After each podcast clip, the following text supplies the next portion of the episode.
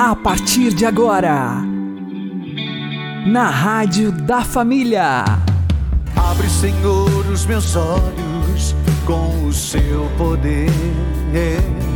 Caminhando com Jesus. Acredite, se Deus é por nós, quem será contra nós?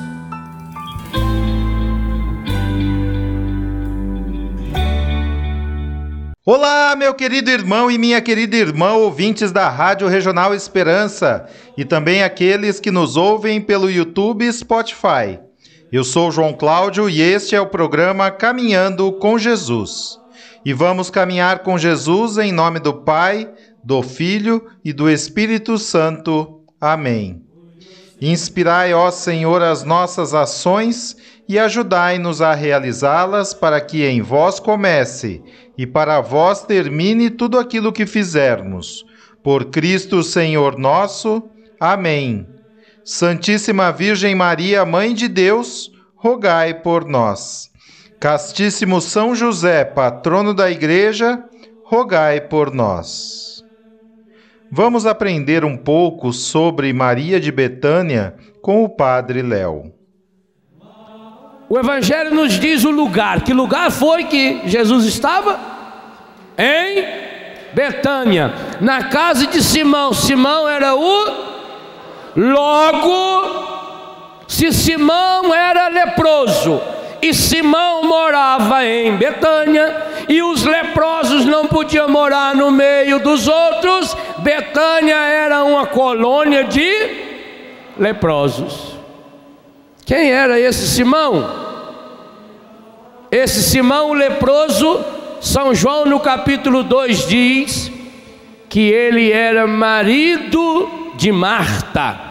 Lá não fala Simão era marido de Marta, mas diz claramente que seis dias antes da Páscoa, estando Jesus em Betânia, na casa de Simão o leproso, lá onde ele havia ressuscitado Lázaro, ele estava num jantar e que Marta servia o jantar. Ora, o que Marta estaria fazendo na casa do Simão o leproso, servindo um jantar, se o Simão não fosse o seu marido? Mas há um outro elemento que nos dá certeza de que esse Simão era marido de Marta, Marta era dona da casa. Exatamente a entrada de Maria de Betânia. São Lucas vai nos dizer no capítulo 7 que o próprio Simão olhou para Jesus quando viu Maria fazendo esse gesto e disse: Se esse homem fosse profeta, saberia muito bem que tipo de mulher é essa minha cunhada. Maria de Betânia não valia nada. Maria de Betânia tinha a pior profissão que alguém possa ter na face da terra. Maria de Betânia era prostituta, mas não era uma prostituta comum. Se ela era prostituta e vivia numa colônia de leprosos, ela podia ir se prostituir em Jerusalém? Podia ir se prostituir em Betfagé? Ela se prostituía aonde? Então ela era prostituta de quem? Pior tipo de prostituição que existia. Eu imagino o seguinte, e acredito profundamente nisso. Marta era casada com Simão, que era leproso. Tinha um irmão que era leproso, tanto que morreu. Morreu em consequência da lepra a irmã de Lázaro morava com ele. A ideia que me, que me veio, que eu construí a partir de muitos anos estudando esses textos, até porque eu vivo em Betânia, e não foi à toa que eu escolhi esse nome para a comunidade que eu vivo, é exatamente de que Simão, sendo um fariseu, um homem rico, tinha uma casa grande, aonde morava com sua esposa Marta. Quando o irmão de Marta ficou doente, Lázaro, fizeram uma casa para ele no fundo, do lado. E ele morava ali com quem? Sua irmã. E a irmã, infelizmente, caiu na vida da prostituição. A pior de todas as prostituições. Outra coisa interessante, ela era uma excelente prostituta. Devia de ser uma mulher linda e maravilhosa. Devia de ser uma artista na arte da prostituição. E como é que eu sei isso? O que que ela tinha na mão? Um vaso de Gente, só o vaso de alabastro, alabastro é aquela pedra negra, dura, maravilhosa, é uma das pedras menos porosas que existe. Se hoje você for a Israel, se hoje você for ao Egito, se você quiser comprar um vaso de alabastro desse tamanho aqui, você não compra por menos de 100 dólares. Olha o tamanho que eu estou dando. A Bíblia diz que o vaso dela cabia pelo menos um litro de perfume. Que tamanho que era esse vaso? Quanto custava esse vaso? Era o vaso, não era o que ela usava comumente, era aquele que ela tinha guardado em casa, porque a prostituta, quando saía para se prostituir, ela botava mini saia, botava um bustier, punha um fio dental, prostituta em Israel usava roupa igual as outras mulheres. Como é que sabia então que ela era prostituta? O batom e especialmente o perfume. O perfume era uma forma de atrair.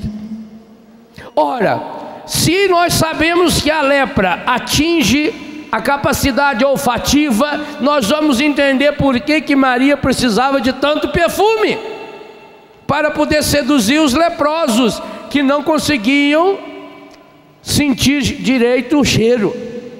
Maria era, portanto, prostituta de leprosos e uma boa prostituta. Havia juntado uma boa fortuna. Judas vai dizer que essa fortuna dela daria 300 denários. Isso daria dinheiro para tratar de muita gente. Pois que vocês vejam que Judas vendeu Jesus por 10% do preço desse perfume, que foram 30 moedas. E as 30 moedas que Judas vendeu Jesus, com as quais ele vendeu Jesus, quando ele as devolveu para os sacerdotes, os sacerdotes foram lá e compraram um terreno imenso com esse dinheiro. Se 30 moedas já era dinheiro suficiente para comprar um terreno, imagina 300 era uma mini fortuna. Eu calculei isso hoje em 14 mil dólares. 14 mil dólares daria aí alguma coisa em torno de 30, 35 mil reais. Imagina uma prostituta juntar esse perfume, se prostituindo, a juntar 30, 35 mil reais em perfume. Maria de Betânia. Maria de Betânia era prostituta, prostituta de leprosos. A Bíblia conta que quando Jesus estava na Judéia, ele frequentava qual casa? A casa de, portanto, a casa de Maria de Betânia. Sabe o que eu fico imaginando? Jesus dormindo lá em Betânia. Quem sabe ele passou duas, três horas da madrugada. A Bíblia diz que Jesus gostava de acordar cedo para rezar. Vocês já imaginaram quantas vezes será que Jesus não acordou duas, três, quatro horas da manhã, com o barulho da Maria chegando, com aquele cheiro que mistura prostituição, pecado, álcool. Quantas vezes Jesus não deve ter dormido na, no quarto ao lado do quarto de Maria de Betânia, até porque os quartos lá não tem porta, era um paninho. Sabe o que, que eu fico pensando? que será que passava na cabeça de Jesus? Ele sendo o Salvador do mundo, deitado ali numa esteira, às duas, às três da manhã, e escutando Maria de Betânia chegar. Alguma vez Jesus condenou Maria de Betânia? Nunca. Betânia era a casa de Jesus. Betânia era a casa dos amigos de Jesus. Betânia era o lugar onde a Bíblia mostra Jesus vivendo plenamente a sua afetividade. Betânia é o lugar que mostra Jesus humano, o rosto mais humano de Jesus nós vamos encontrar em Betânia. É em Betânia que Jesus chora, e chora por causa de um amigo. Jesus era apaixonado por Lázaro, por Marta e por Maria. E no entanto, quanto tempo levou para Maria de Betânia se converter? Quando foi que aconteceu esse episódio? São João capítulo 12 diz: seis dias antes da Páscoa, Jesus já tinha ressuscitado Lázaro. Pensem bem, meus queridos e, minha, e minhas queridas, nem mesmo a ressurreição de Lázaro havia mudado o coração de Maria de Betânia. A Semana Santa Jesus passou todinha em Betânia. Jesus subiu da Galiléia para a Judéia, e basta você ler com calma os evangelhos da paixão. Jesus chegou em Betânia na sexta-feira, durante o dia, porque às seis horas da tarde não podia caminhar mais. Ficou em Betânia o sábado inteirinho, e no domingo de manhã, o que, que ele fez mesmo? Domingo de Ramos. Ele saiu de Betânia e foi para Jerusalém, entrada triunfal de Jesus em Jerusalém. E o dia que Jesus entrou em Jerusalém, triunfalmente, foi o maior de todo comentário. A Bíblia diz que o povo fez festa e jogavam panos pelo chão, e chacoalhavam ramos de oliveira e cantavam: Hosana, bendito que vem em nome do Senhor. Foi um alvoroço. E Jesus ficou em Jerusalém? Não. Voltou para dormir em Betânia. E ficou em Betânia. Domingo, segunda, terça, quarta, só vai sair de Betânia na quinta-feira, quando ele sobe o morrinho de Betânia e desce o Monte das Oliveiras, aonde ele vai viver o seu Getsemani ele sobe dali e vai até o Monte Sião, aonde acontece a última ceia, e volta para rezar o caminho de Jesus, o Jardim das Oliveiras, o Getsemani. Quem viu o filme de Mel Gibson, aquela cena que abre o filme, é exatamente o caminho que vai de Jerusalém, passa o cemitério, o monte do Jardim das Oliveiras virou do outro lado, é Betânia. Então era o caminho de Jesus. Jesus esteve em Jerusalém e voltou para Betânia. Eu imagino que naquela segunda-feira, ou na noite de domingo para segunda-feira, antes da Páscoa, da noite de domingo de Ramos, na minha opinião, repito, é minha opinião, a partir daquilo que eu vou estudando e rezando, foi naquela noite que Maria de Betânia se decidiu por Jesus. Eu imagino que aquela noite Maria de Betânia não teve muitos fregueses. A pessoa, quando ela é tomada por uma alegria muito grande, ela não consegue, inclusive, se relacionar e muito menos buscar satisfação na prostituição. Aquela noite, Maria não teve muitos fregueses e ela deve ter perguntado por quê? Por que será que é, nessa noite não tinha freguês? E devem ter contado para ela: você não soube? Ah, o pessoal está todo em Jerusalém, é um alvoroço, mas por quê? Ué, Jesus. Jesus, mas, ele está sempre lá em casa, está sempre, dorme lá, é amigão do, do meu irmão, inclusive meu amigo. Ah, foi um alvoroço a entrada dele, alguma coisa vai acontecer. Quando Maria de Betânia, naquela segunda-feira, saiu para dar umas voltas, o comentário continuava o mesmo. E quando ela então voltou para sua casa, na segunda-feira, seis dias antes da Páscoa, no início da noite, ela se arrumou, tomou banho, entrou no seu quarto, lá atrás de uma pedra que ela tinha improvisado como armário, um buraco, ela guardava o vaso de alabastro. Aonde ela pegava um vidrinho, enchia de perfume, colocava dentro da roupa e saía para se prostituir. Naquele dia, Maria chegou em Betânia, na sua casa, e não tinha ninguém. A casa estava vazia. Lázaro, que tinha sido ressuscitado não fazia muito tempo, não estava lá. Ela que sempre chegava acostumada a ir lá dar um beijo em Lázaro, ele sofrendo muito na cama, como doente que era. Agora não tinha nem Lázaro, ele, tá, ele tinha sido ressuscitado e curado, ele não estava. A casa estava vazia. E ela ouviu música, cantoria. Ela ouviu um barulho. E no que ela estava saindo, Da porta da casa dela, ela enxerga a casa de Marta, sua irmã, o seu cunhado. E ela entendeu logo.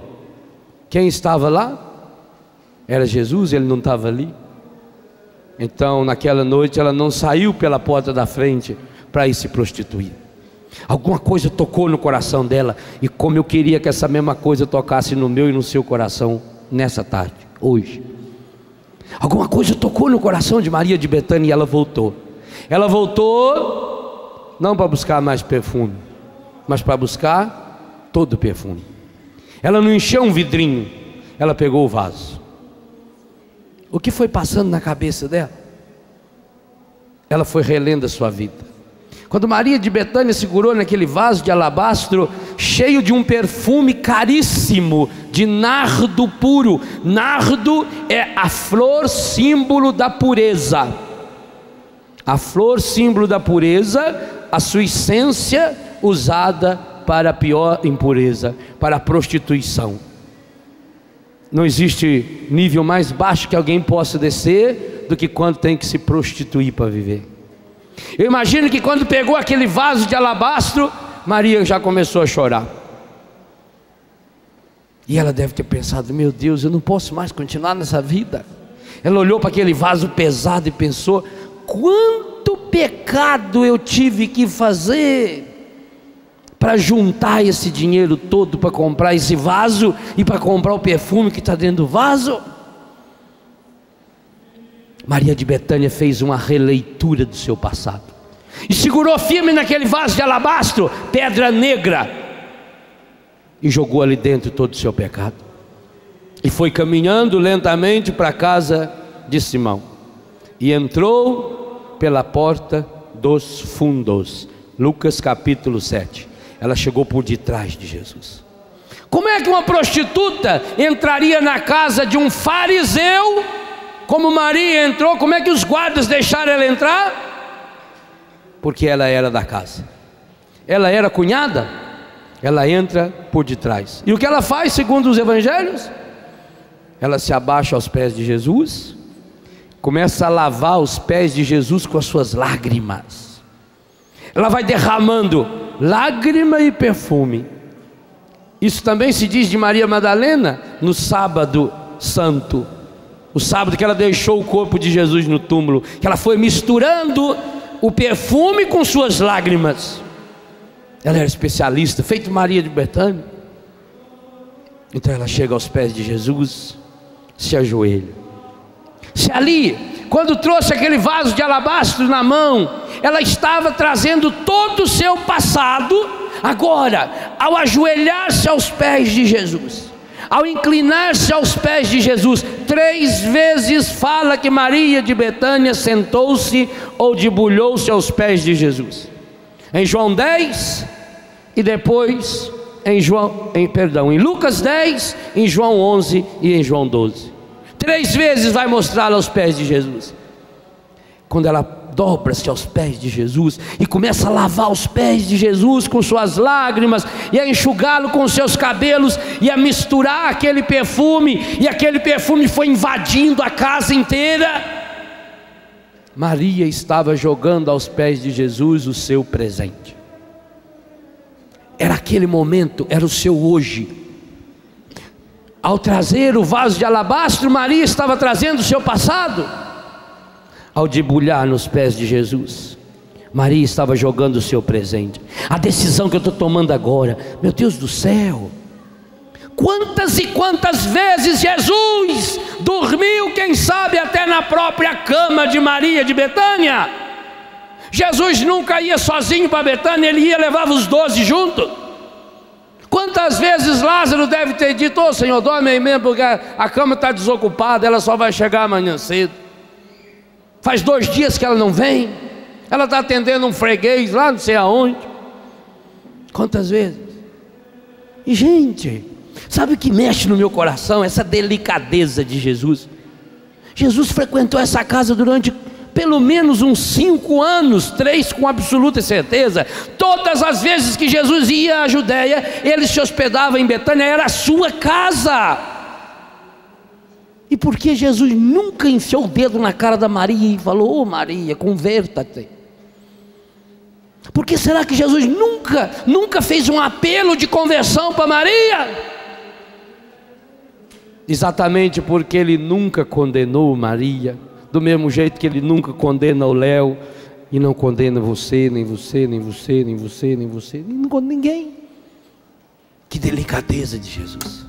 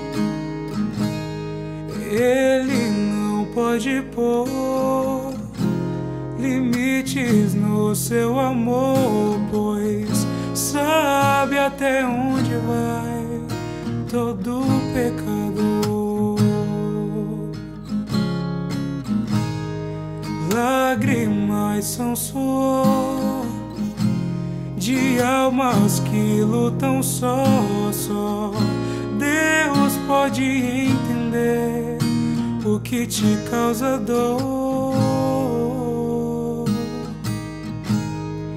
Pense no seu Senhor recorra ao seu amor e creia, Ele é fiel, justo é o seu amor.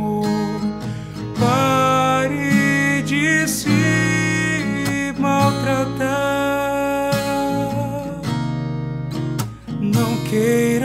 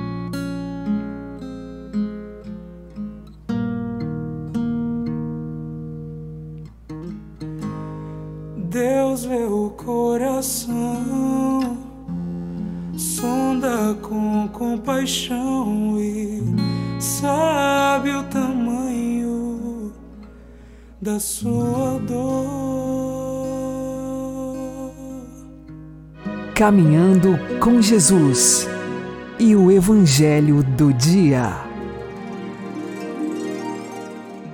O Senhor esteja conosco. Ele está no meio de nós.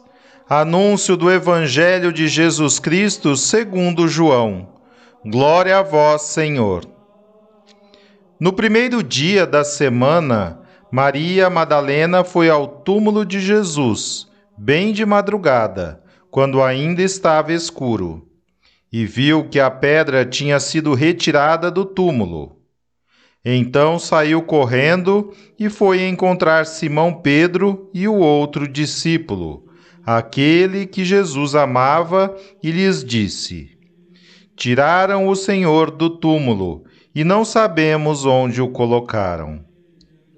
Maria estava do lado de fora do túmulo, chorando. Enquanto chorava, inclinou-se e olhou para dentro do túmulo. Viu então dois anjos vestidos de branco, sentados onde tinha sido posto o corpo de Jesus, um à cabeceira e outro aos pés. Os anjos perguntaram: Mulher, por que choras? Ela respondeu: Levaram o meu senhor e não sei onde o colocaram.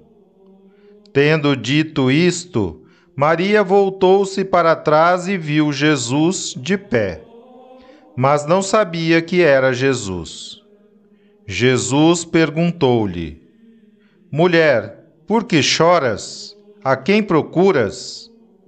Pensando que era o jardineiro, Maria disse: Senhor, se foste tu que o levaste, dize-me onde o colocaste, e eu o irei buscar. Então Jesus disse: Maria. Ela voltou-se e exclamou em hebraico: Rabuni, que quer dizer mestre. Jesus disse: Não me segures, ainda não subi para junto de meu Pai, mas vai dizer aos meus irmãos: Subo para junto do meu Pai e vosso Pai, meu Deus e vosso Deus. Então Maria Madalena foi anunciar aos discípulos: Eu vi o Senhor. E contou o que Jesus lhe tinha dito.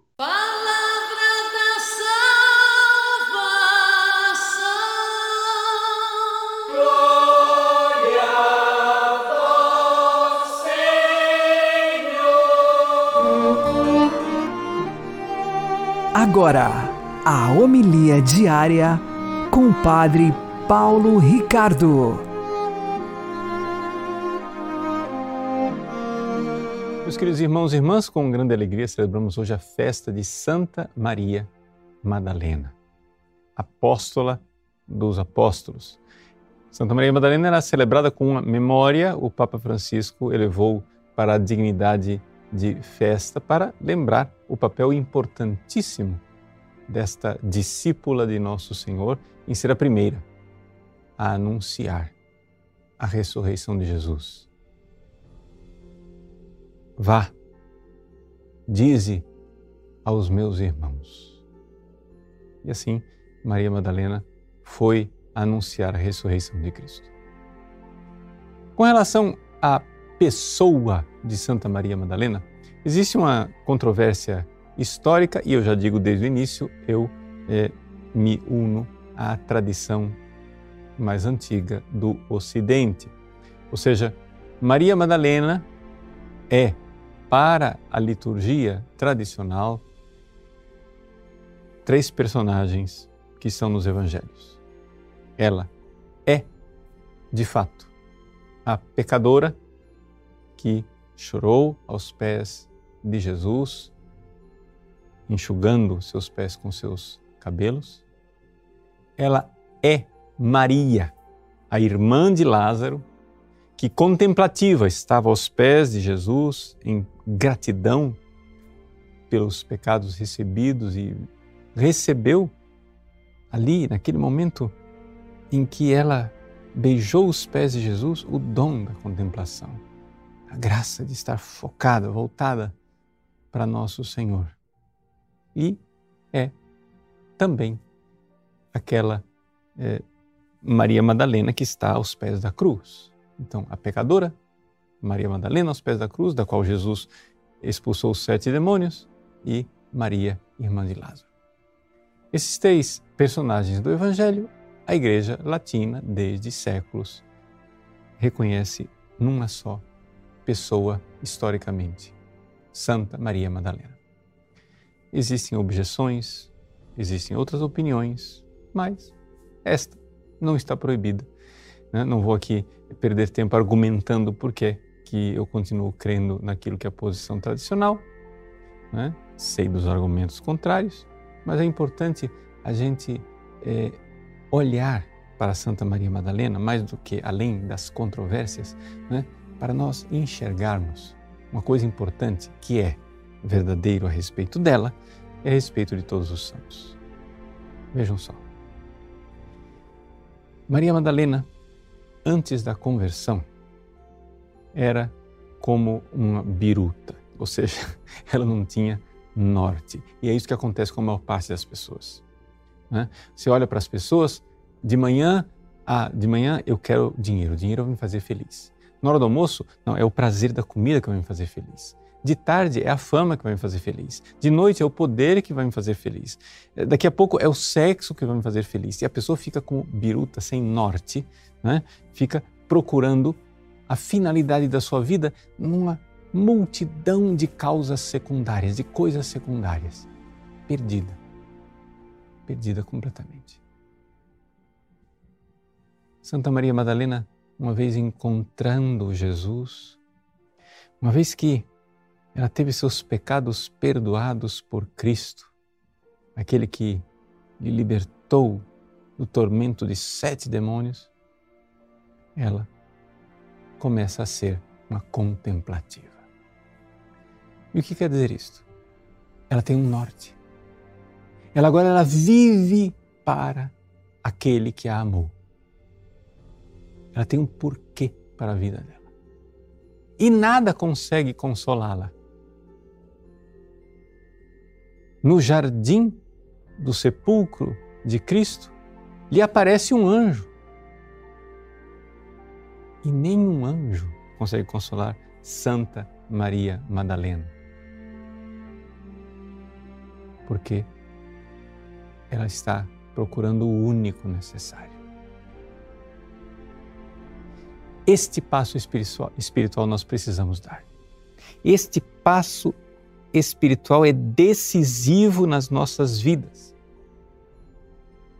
Ou seja, nós pararmos de ser atormentados do norte, sul, leste, oeste, toda hora uma coisa diferente e estarmos nesse estado tremendo, horroroso de esquecimento da razão de ser de nossa vida. Quando você esquece por que você vê ao mundo, você esquece quem você é e você esquece tudo. Esse é o estado miserável do pecado, do pecador. Atormentada por sete demônios, cada um puxando para um lado. Sete direções diferentes. Uma vez que ela é perdoada por Cristo, nada ocupa o lugar do único necessário levaram o meu Senhor e eu não sei onde colocaram. Que nós tenhamos um coração assim, que só a presença do Cristo Senhor seja capaz de nos consolar. Ele, que é o único necessário. Deus abençoe você. Em nome do Pai, do Filho e do Espírito Santo. Amém.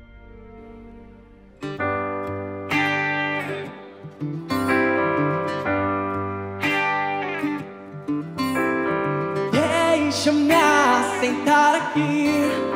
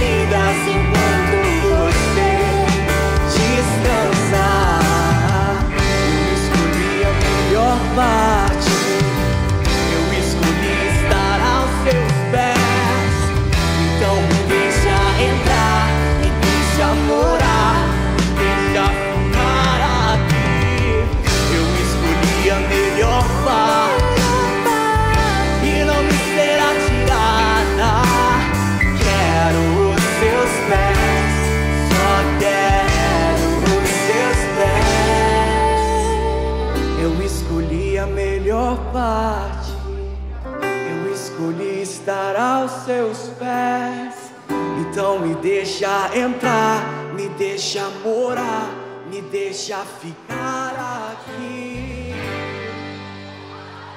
Você está ouvindo na Rádio da Família. Caminhando com Jesus. Oremos. Senhor, que na vossa infinita bondade quisestes que Maria Madalena fosse a primeira a receber do vosso Filho a missão de anunciar a alegria pascal. Concedei-nos por sua intercessão que, seguindo o seu exemplo, anunciemos a Cristo ressuscitado e o contemplemos no reino da glória. Ele que é Deus convosco na unidade do Espírito Santo. Amém. O Senhor nos abençoe, nos livre de todo mal e nos conduza à vida eterna. Amém. E que Maria e José nos conduzam pelas mãos para que continuemos caminhando com Jesus.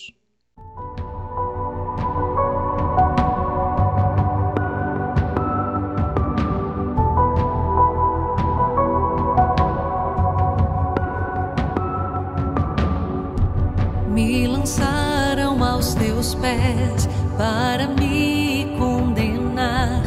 Eu pensava que era o meu fim.